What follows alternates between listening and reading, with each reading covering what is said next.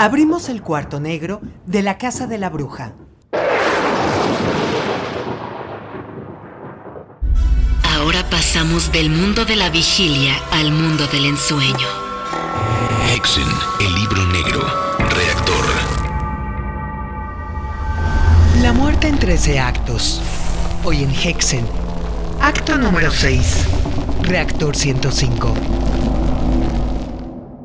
No hay ciudad más propensa que Eusapia a gozar de la vida y a huir de los afanes. Y para que el salto de la vida a la muerte sea menos brusco, los habitantes han construido una copia idéntica de su ciudad bajo tierra. Los cadáveres, desecados de manera que no quede más que el esqueleto revestido de piel amarilla, son llevados allí abajo para que sigan con las tareas de antes. De estas, los momentos de despreocupación son los que gozan de preferencia. Los más de ellos se instalan en torno a mesas puestas, o en actitudes de danza, o con el gesto de tocar la trompeta. Pero sin embargo, todos los comercios y oficios de la Eusapia de los vivos funcionan bajo tierra, o por lo menos aquellos que los vivos han desempeñado con más satisfacción que hastío. El relojero, en medio de todos los relojes detenidos de su tienda, arrima una oreja pergaminada a una péndola desafinada, un barbero enjabona con la brocha seca el hueso del pómulo de un actor mientras éste raspa su papel, clavando en el texto las órbitas vacías. Una muchacha de calavera risueña ordeña una osamenta de becerra. Claro está, son muchos los vivos que piden para después de muertos un destino diferente del que ya les tocó. La necrópolis está atestada de cazadores de leones, mesosopranos, banqueros, violinistas, duquesas, mantenidas, generales, más de cuantos haya contado nunca ciudad viviente. La obligación de acompañar abajo a los muertos y de acomodarlos en el lugar deseado ha sido confinada a una cofradía de encapuchados. Nadie más tiene acceso a la eusapia de los muertos y todo lo que se sabe de allá abajo se sabe por ellos. Dicen que la misma cofradía existe entre los muertos y que no deja de echarles una mano. Los encapuchados, después de muertos, seguirán en el mismo oficio también en la otra Eusapia. Se da a entender que algunos de ellos, ya muertos, siguen circulando arriba y abajo. Desde luego, la autoridad de esta congregación en la Eusapia de los vivos está muy extendida. Dicen que cada vez que descienden encuentran algo cambiado en la Eusapia de abajo. Los muertos introducen innovaciones en su ciudad, no muchas, pero sí fruto de ponderada reflexión, no de caprichos pasajeros. De un año a otro, dicen, la eusapia de los muertos es irreconocible.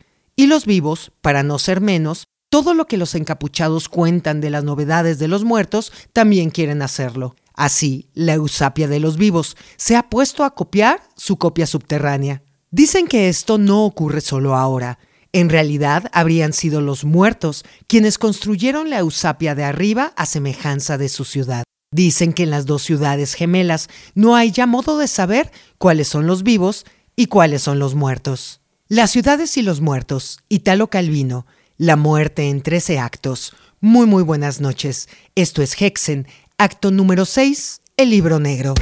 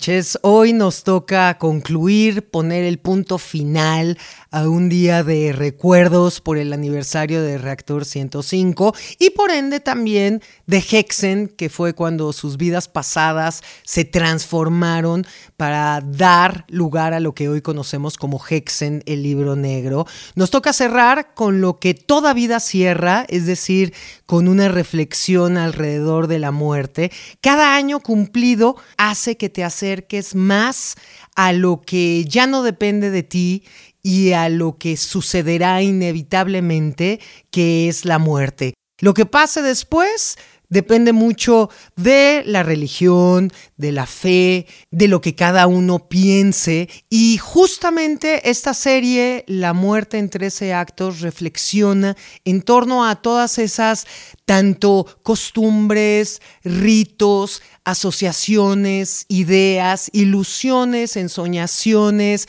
fantasía que puede haber alrededor de la muerte en distintas tradiciones, en distintas culturas o a nivel universal. Y con esto decimos muy muy buenas noches. Estamos en este programa llamado Hexen, el libro negro. Detrás del espejo, nuestro custodiero oficial, ratón mágico George, que se encuentra produciendo este programa. En la casa embrujada, Mike Rauda, coordinador y diseño de monstruos. Mi nombre es Clausen. Vías de comunicación, como siempre, están abiertas a lo largo del programa y vamos retuiteando y compartiendo todas las participaciones que a lo largo de estas dos horas van teniendo en cuanto a frases, ilustraciones, ideas, reflexiones, sensaciones, en particular acerca de la muerte en el acto número 6, que es el que nos toca transitar el día de hoy. Ya están abiertas y es Twitter, arroba Clausen, C-L-A-U-Z-Z-N, Facebook, Clausen.hernández, Instagram, Clausen Hernández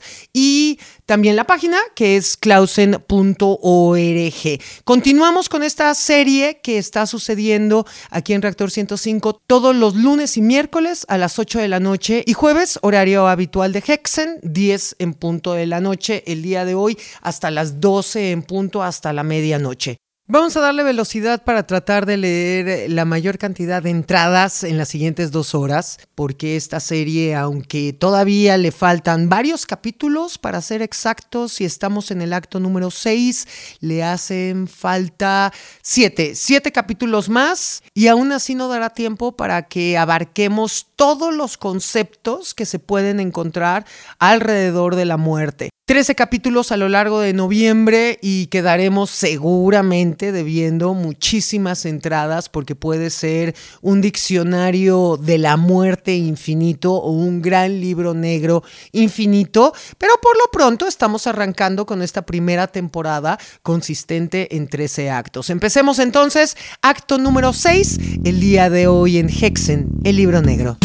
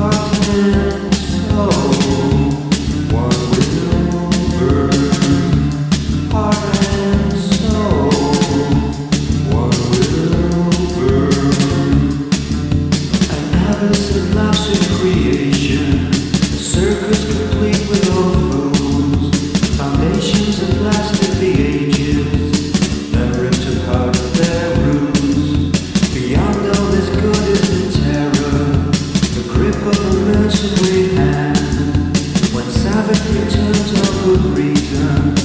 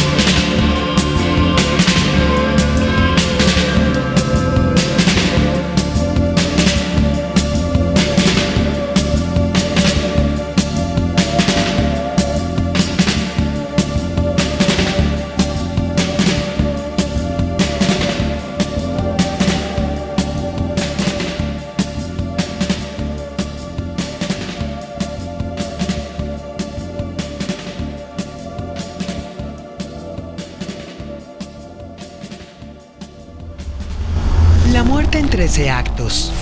Hoy en Hexen. Acto número 6. Reactor 105. Los Campos Elíseos. Año asociado 850 a.C. La geografía del más allá de los antiguos griegos parece variar en el tiempo y de un autor a otro. Pero de acuerdo con algunas fuentes, los Campos Elíseos o Eliseo eran una agradable parte del Hades, donde los honrados y o los elegidos por los dioses descansaban en la otra vida. Según el poeta Homero, eran un lugar de felicidad en los confines de la tierra a orillas del océanos, u océanos, que se pensaba que era un enorme río que rodeaba la tierra. En la Odisea 850 a.C., el Eliseo es una llanura donde la vida es fácil para los hombres. No hay nieve ni fuertes tormentas, ni siquiera lluvia, pero el océano envía ráfagas de aire del oeste que refrescan a los hombres. El poeta griego Hesiodo se refiere a la isla de los afortunados, habitadas por felices héroes, para los que la tierra fértil produce tres cosechas al año de frutos dulces como la miel, lejos de los dioses inmortales. Píndaro, un poeta griego que vivió alrededor del 500 a.C., describe un área donde los buenos reciben una vida lejos del trabajo duro, sin escarbar con la fuerza de sus brazos la tierra, ni el agua del mar, para una mísera subsistencia. Para Píndaro, la brisa del océano sopla en la isla de los afortunados y resplandecen flores de oro, algunas de espléndidos árboles de la tierra, mientras que las aguas hacen nacer otros. El Eliseo que describe el poeta romano Virgilio en la Eneida incluye arboledas, bancos de musgos, campos resplandecientes y caudales cristalinos que murmuran entre los prados. Por último, el historiador griego Plutarco escribió en el siglo I acerca de las Islas de los Afortunados, a 10.000 estadios, 20.000 kilómetros de distancia de la costa marina africana, con vientos suaves y cargados de rocío. La tierra es fértil y produce una fruta natural que es abundante y suficientemente sana para alimentar a una persona ociosa. Aquí están los campos elíseos, morada de los afortunados que cantaba Homero.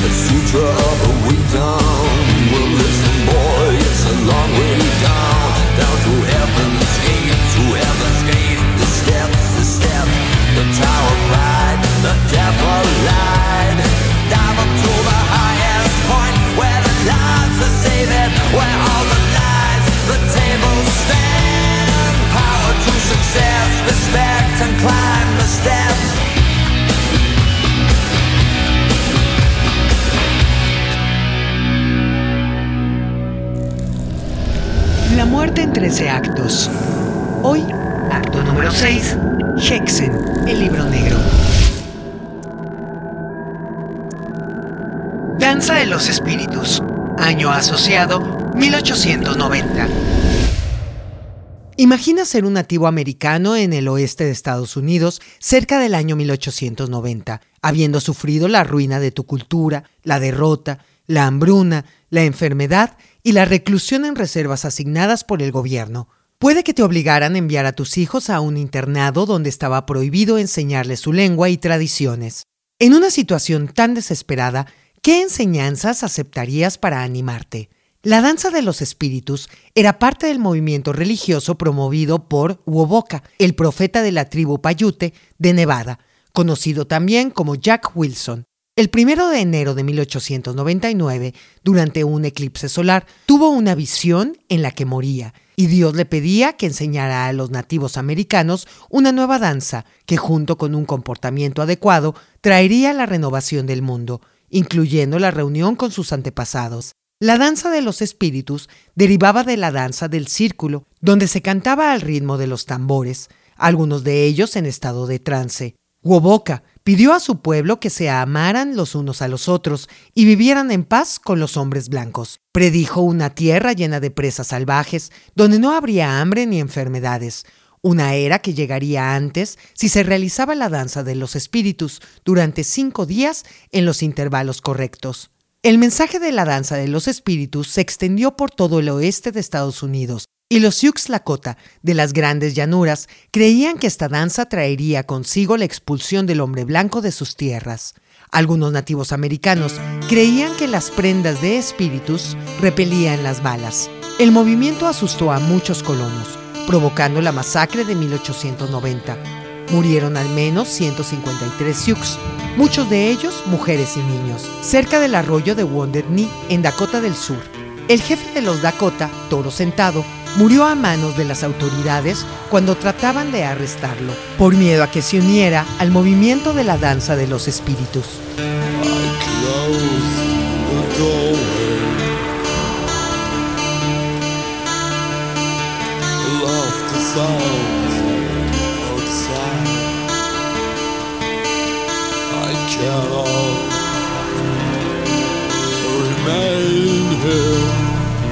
The day is done.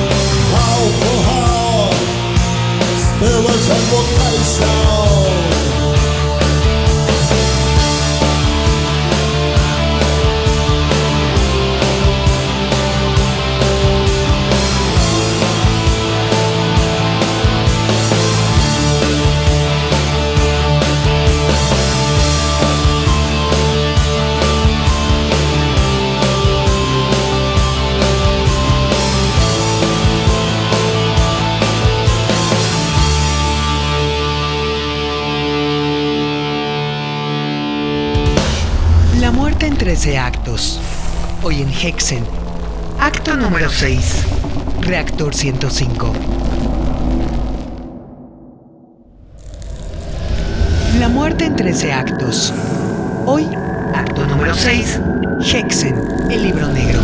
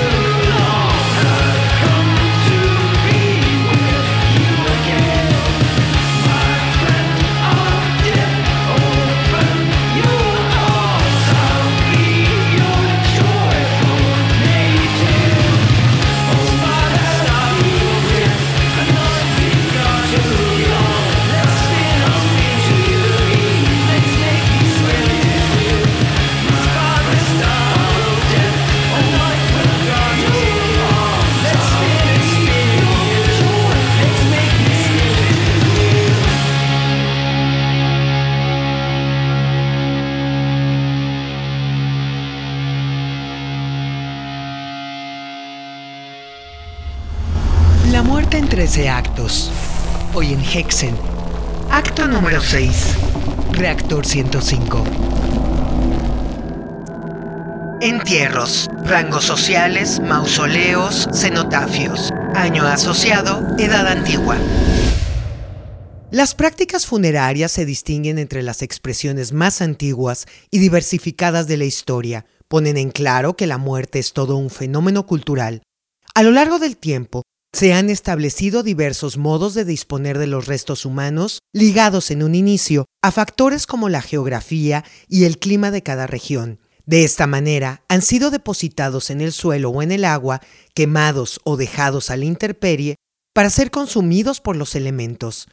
Las actitudes religiosas y sociales con respecto a estas prácticas han determinado su grado de elaboración ritual. El rango social, por ejemplo, marca diferencias significativas en el ceremonial y hasta la fecha no son iguales unos funerales de Estado que el sepelio de una persona sencilla que va a dar a la fosa común. La inhumación o el depósito de los restos en la tierra data del periodo paleolítico medio, hace 150.000 y 35.000 años. Las tumbas de la antigüedad pueden ser simples excavaciones en la tierra o intrincadas unidades subterráneas. Las indagaciones en las tumbas reales de Ur en Mesopotamia, que datan del año 3000 a.C., revelaron en la cámara de una de ellas el cuerpo de un dignatario con algunos allegados. En las salas continuas fueron descubiertos los cuerpos de sirvientes, ministros, conductores de carros con vehículos y animales, así como los de muchas personas más sacrificadas para prestarles servicios en el más allá. En el mundo antiguo también se acostumbró colocar los restos mortuorios de las personas en las cuevas naturales del terreno, a veces sobre la tierra. En los tiempos de Jesucristo era habitual diferenciarlas recubriéndolas con cal, que les daba un característico color blanco. De la práctica de las cuevas surgió la idea de construir mausoleos, como el de Alicarnaso, una de las siete maravillas del mundo antiguo que sirvió para depositar los restos de Mausolo, un gobernante del imperio persa, y Artemisa II de Caria, su hermana y consorte. Al mismo tiempo prosperó la costumbre de erigir cenotafios o monumentos funerarios en honor de una persona cuyo cuerpo no se encuentra allí. Los más antiguos que se documentan están en Saqqara y corresponden a los faraones de la primera dinastía en Egipto, ubicada en el año 3000 a.C. Saqqara era una necrópolis o ciudad funeraria. En el mundo antiguo hay muchos casos de estas, las cuales eran situados en las afueras de las ciudades por razones religiosas e higiénicas, como ocurrió con los panteones, que sin embargo después fueron absorbidos por el avance de la mancha urbana.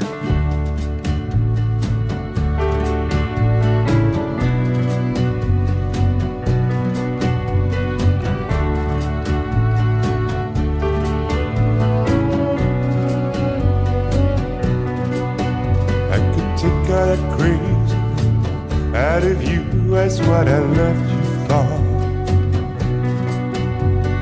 Take away all the orange, greens, and blues. That's what I left you for.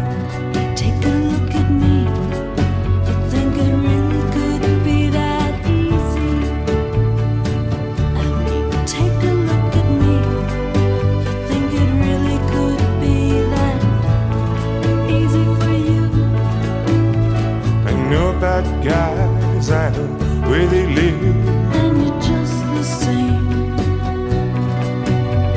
The ones that matter fight against themselves. but it's so hard to change. Hey, I could love you, take all that love away from you. Hey, I could love you, put in this box I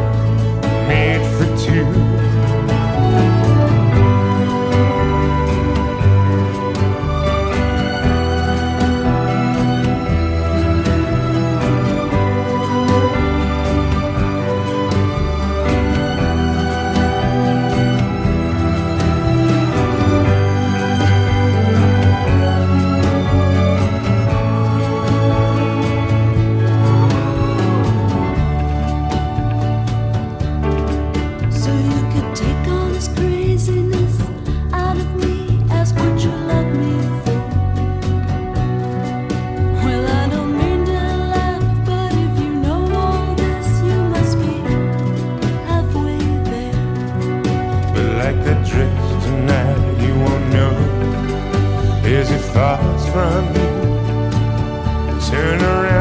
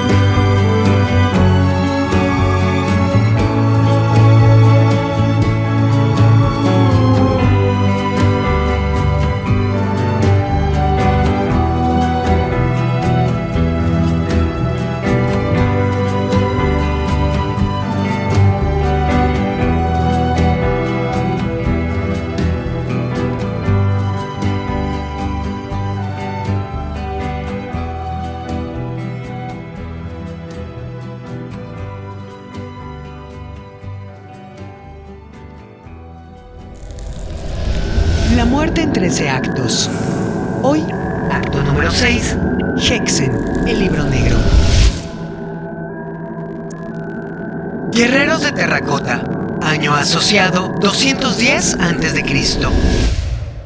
Contemplando a los guerreros de terracota, uno tiene la sensación de entrar en un universo nuevo, un inframundo de otra dimensión, en el cual figuras inmóviles protegen y entretienen a su amo muerto por siempre. Durante siglos, los agricultores de los poblados al este de Xi'an, en el noroeste de China, escucharon historias de fantasmas y espíritus que vivían bajo tierra. Escribe el autor Michael Capek. El desenterramiento accidental en 1974 de un soldado de terracota, arcilla al horno, llevó a años de estudio arqueológico a la par que al descubrimiento de un gran ejército subterráneo que protegió al emperador muerto durante más de 2000 años. Las figuras de terracota de tamaño real representaban al ejército de Qin Shi Huang, el primer emperador de China, y fueron enterrados junto a él alrededor del año 2010 a.C. para protegerle en la otra vida. Se estima que hay más de 670 caballos, 130 carros y quizá más de 8.000 soldados, la mayoría de los cuales siguen enterrados. Muchos de los soldados estaban pintados en colores vivos y tenían armas reales como espadas, ballestas y lanzas. También hay músicos y acróbatas de terracota. El emperador Qin ascendió al trono a la edad de 13 años y se estima que la construcción del mausoleo empezó en esa fecha y participaron alrededor de 700.000 trabajadores. Las evidencias sugieren que las partes del cuerpo se hicieron al estilo de las cadenas de montaje, utilizando varios moldes para las caras, que después se modificaban para dotarlas de variedad y expresiones individuales.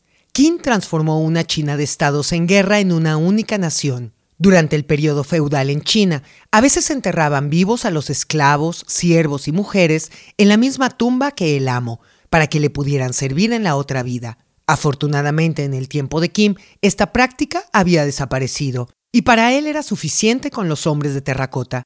De acuerdo con escritores posteriores, la tumba del emperador también incluía maravillas como ríos artificiales de mercurio para imitar el curso del agua. Los análisis de las tierras adyacentes han revelado de hecho unos altos niveles de mercurio.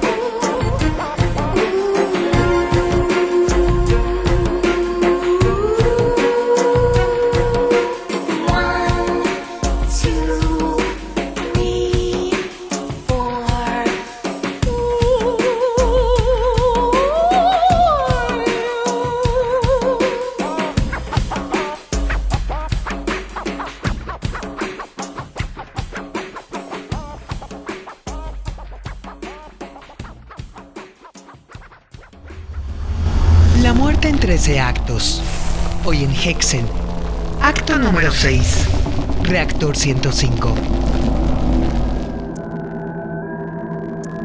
Síndrome del cadáver ambulante.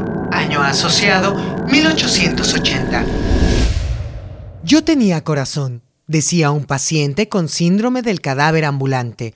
Tengo algo que late en su lugar. No tengo estómago. Nunca siento hambre. Cuando como, parece que la comida cae en un agujero. Este extraño trastorno mental se llama también síndrome de Cotard, SC, por el neurólogo francés Jules Cotard, que lo describió en 1880. Personas con SC creen equivocadamente que han perdido órganos o que están muertos y son cadáveres.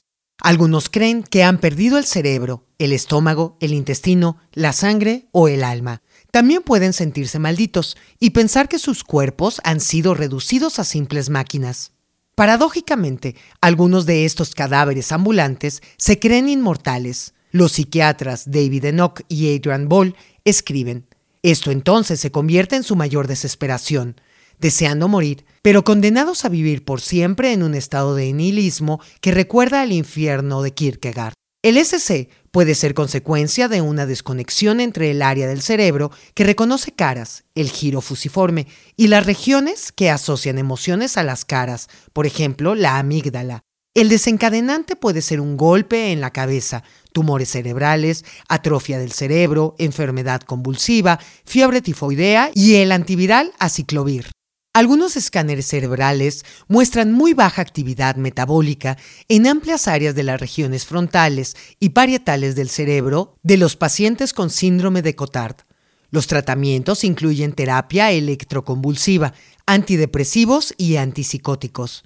Algunas personas con SC niegan además la existencia del mundo exterior y rechazan comer o beber. Hay escalofriantes casos de individuos queriendo pasar tiempo en cementerios, morgues o ataúdes. El SC guarda alguna similitud con trastornos psiquiátricos como el síndrome de Capgras. Los que lo padecen pueden pensar que sus familiares han sido reemplazados por dobles o impostores.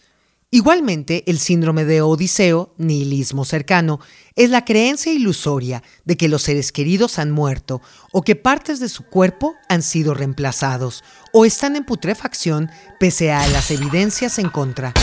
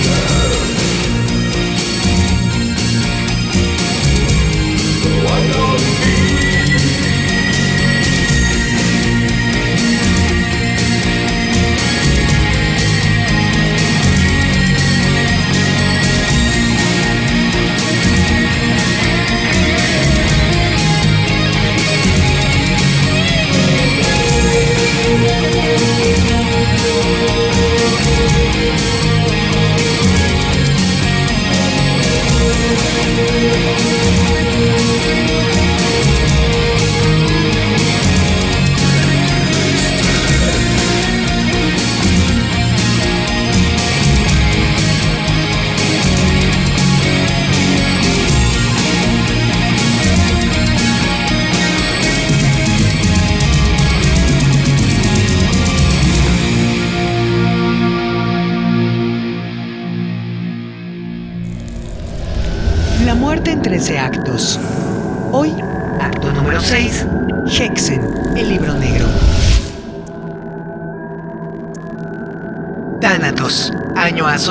700 años antes de Cristo. El alado Tánatos era una de las personificaciones de la muerte en la antigua Grecia y el dios que acompañaba a los muertos y moribundos al inframundo. Sabemos de la genealogía de Tánatos gracias al poeta griego Hesiodo, quien escribió en su poema Teogonía, 700 años antes de Cristo, que Tánatos era hijo de Nix, la diosa griega de la noche, y Erebo, dios de la obscuridad. Tánatos tenía un hermano gemelo llamado Hipnos, la personificación del sueño.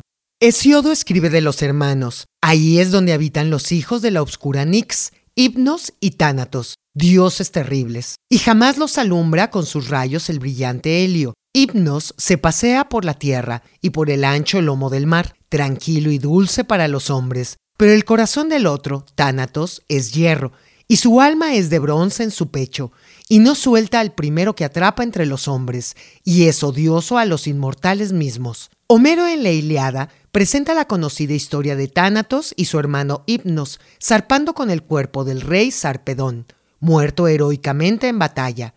Aquí, a Tánatos se le presenta con un temperamento más amable, al igual que en la antigua Roma, donde a menudo se le representaba en los sarcófagos como un niño con alas sosteniendo una antorcha boca abajo, la cual representaba la extinción de la vida.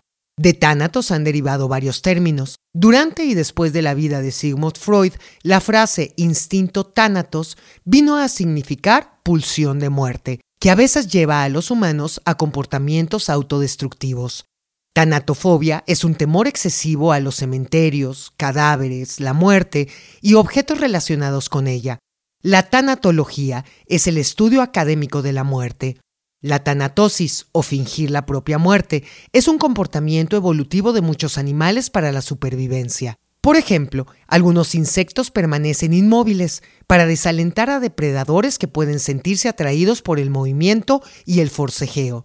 La serpiente de hocico de cerdo y la zarigüeya de Virginia, si se ven amenazadas, permanecen inmóviles, a la vez que emiten un líquido de olor desagradable.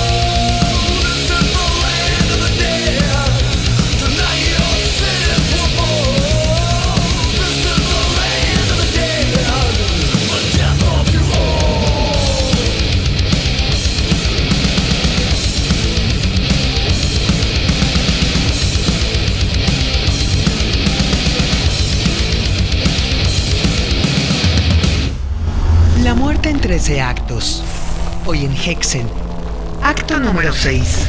Reactor 105. Psicofonías. Año asociado 1956.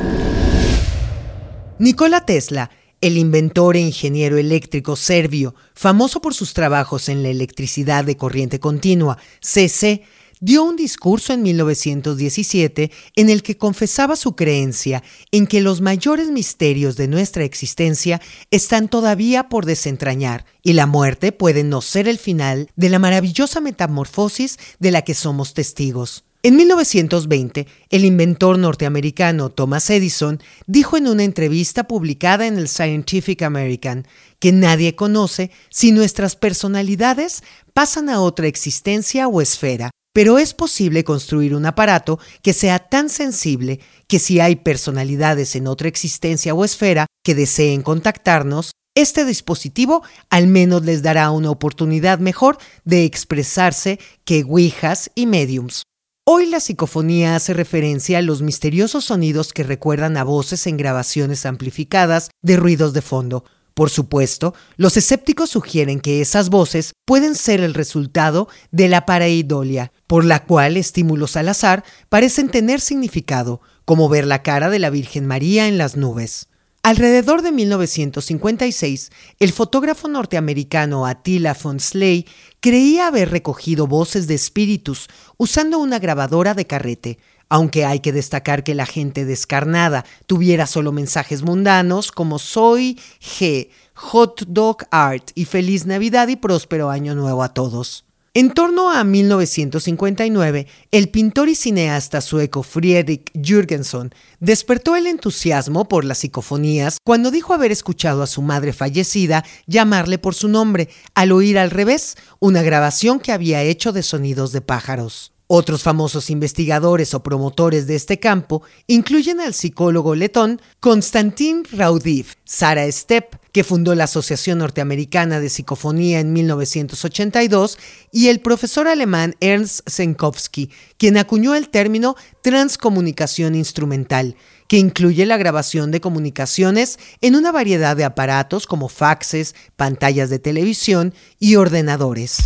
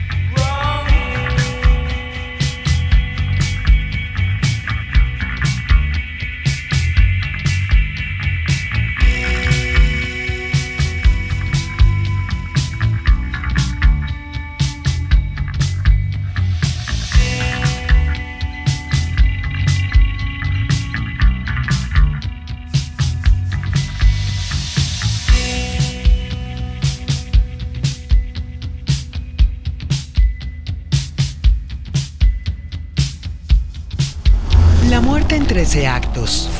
Hoy en Hexen. Acto número 6. Reactor 105.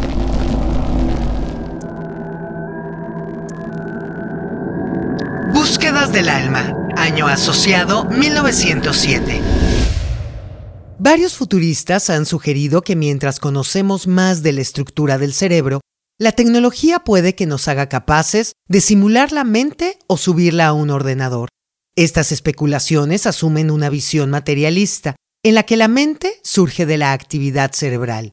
En contraste, muchos pensadores siguen la filosofía dualista, por la cual el alma y la materia son vistas como entidades diferentes. A mediados del siglo XVI, el filósofo René Descartes supuso que la mente o el alma era algo separado del cerebro, pero conectada a él por medio de la glándula pineal, a la que llamó el asiento del alma. El médico antiguo griego Herófilo diseccionó cabezas y decidió que el alma estaba situada en el calamus scriptorius, una cavidad llena de líquido situada en el suelo del cuarto ventrículo del cerebro. En 1907, el médico norteamericano Duncan McDougall colocó a seis pacientes de tuberculosis moribundos en básculas. Razonó que en el momento de su muerte, las básculas deberían indicar el descenso de peso producido por la partida del alma y el resultado que obtuvo fue 21 gramos. Ni él ni otros investigadores pudieron replicar este resultado. Una visión más materialista de cuerpo y mente se apoya en experimentos que sugieren que los pensamientos, memoria y personalidad se pueden alterar por daños producidos en zonas del cerebro, y estudios con técnicas de imagen del cerebro pueden situar tanto sentimientos como pensamientos. Como ejemplo curioso, un daño en la región del lóbulo frontal derecho puede llevar a un súbito y apasionado interés por los restaurantes caros y productos gourmet, el llamado síndrome gourmand. Por supuesto, el dualista Descartes pudo haber argumentado que el daño cerebral altera el comportamiento porque la mente opera a través del cerebro. Si eliminamos el volante de un coche, el coche se comporta de manera diferente, pero no significa necesariamente que no haya conductor.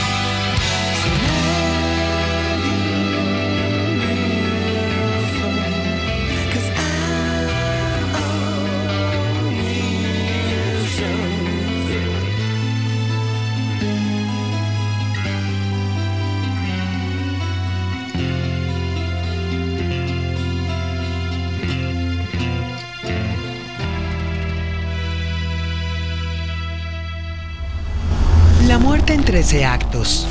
Hoy en Hexen. Acto número 6. Reactor 105.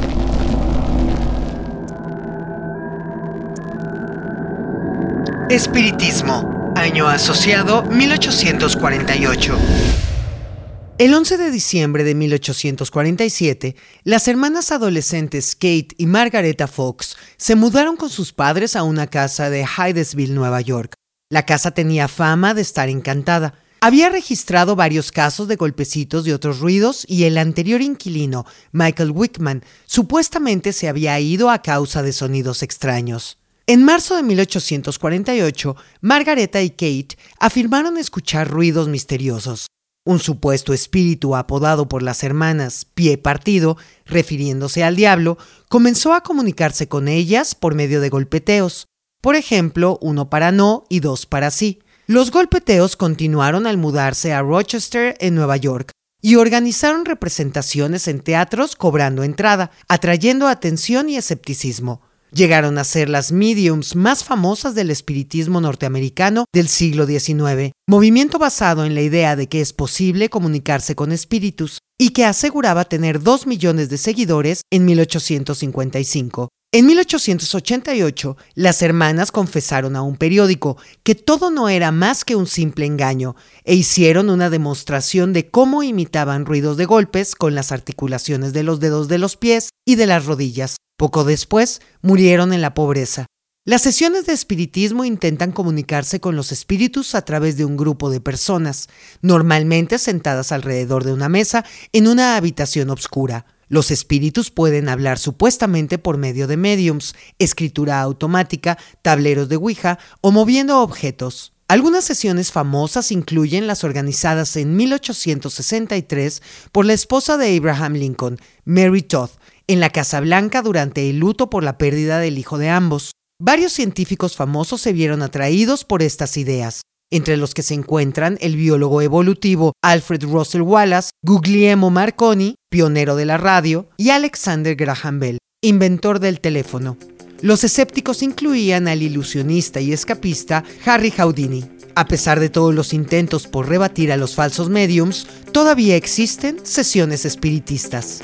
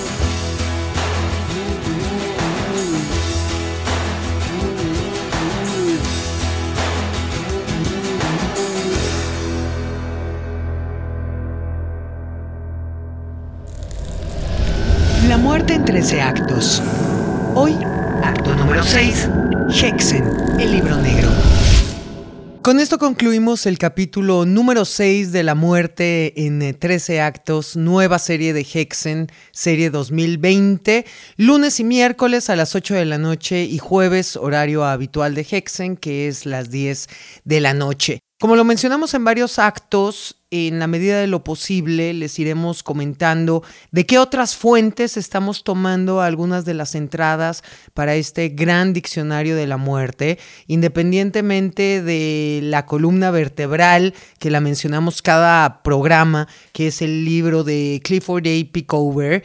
El programa de hoy, en este acto particular, tomamos algunas entradas de distintas revistas y también de un libro que se hace llamar Ciencias Ocultas, Hechicería y Magia, una historia ilustrada de Christopher Dell, que también es una enciclopedia maravillosa abarcando todo lo que es la magia a lo largo de los siglos y en sus distintas tradiciones, porque hablar de muerte también nos implica hablar de magia. Las últimas entradas del programa del día de hoy se refirieron al espiritismo, a esa comunicación que el humano siempre ha querido tener desesperadamente con entes más allá, sea porque se extraña a un ser querido o sea porque se busca una ayuda particular, a veces benéfica, a veces no tanto.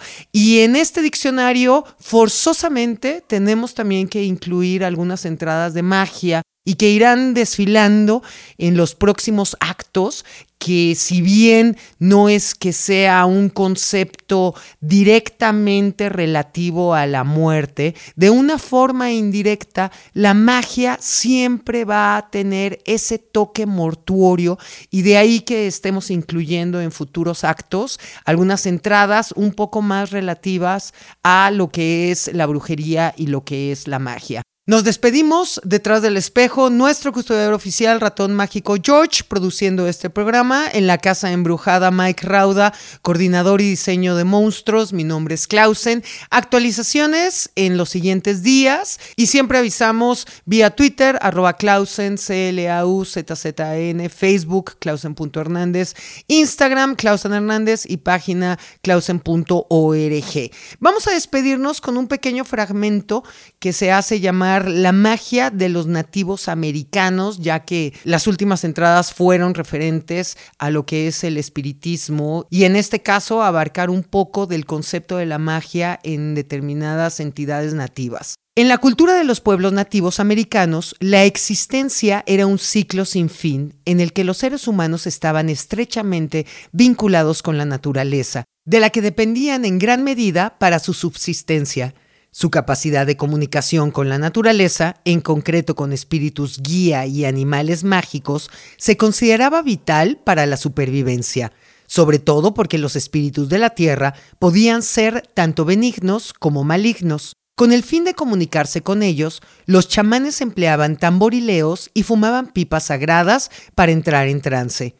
Los brujos, en el sentido de personas que practican magia maléfica, también aparecen en la cultura nativa americana.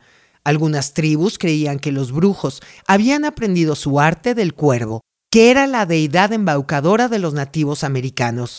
En la cultura de los navajo, los brujos, que casi siempre eran hombres, adquirían su poder rompiendo un tabú, por ejemplo, matando a un pariente.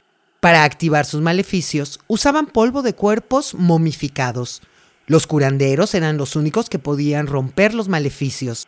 En la tradición de los navajo aparece también la figura del trotapieles, Yen Aldoshi, que poseía la capacidad de utilizar la magia para transformarse en cualquier animal que quisiera.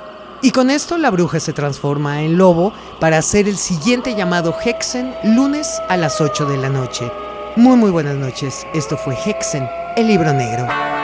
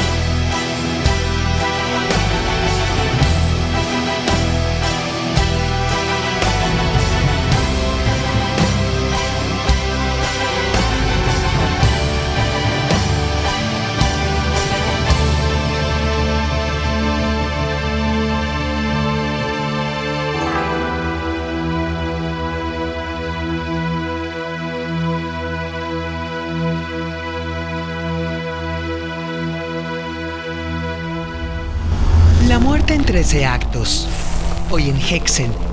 Acto número 6. Reactor 105.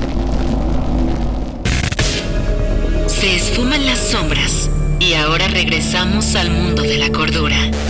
Jueves a jueves, esperaremos. Hexen, el libro negro. Reactor